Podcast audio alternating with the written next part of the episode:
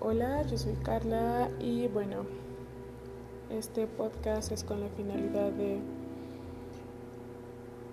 contarles bajo mi propia experiencia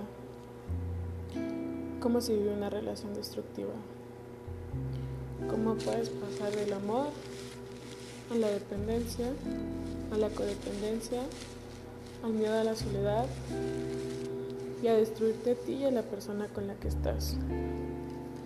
Asimismo, cómo el amor te ciega y cómo darte cuenta de ello. También, cómo es que se vive cuando terminas una relación así.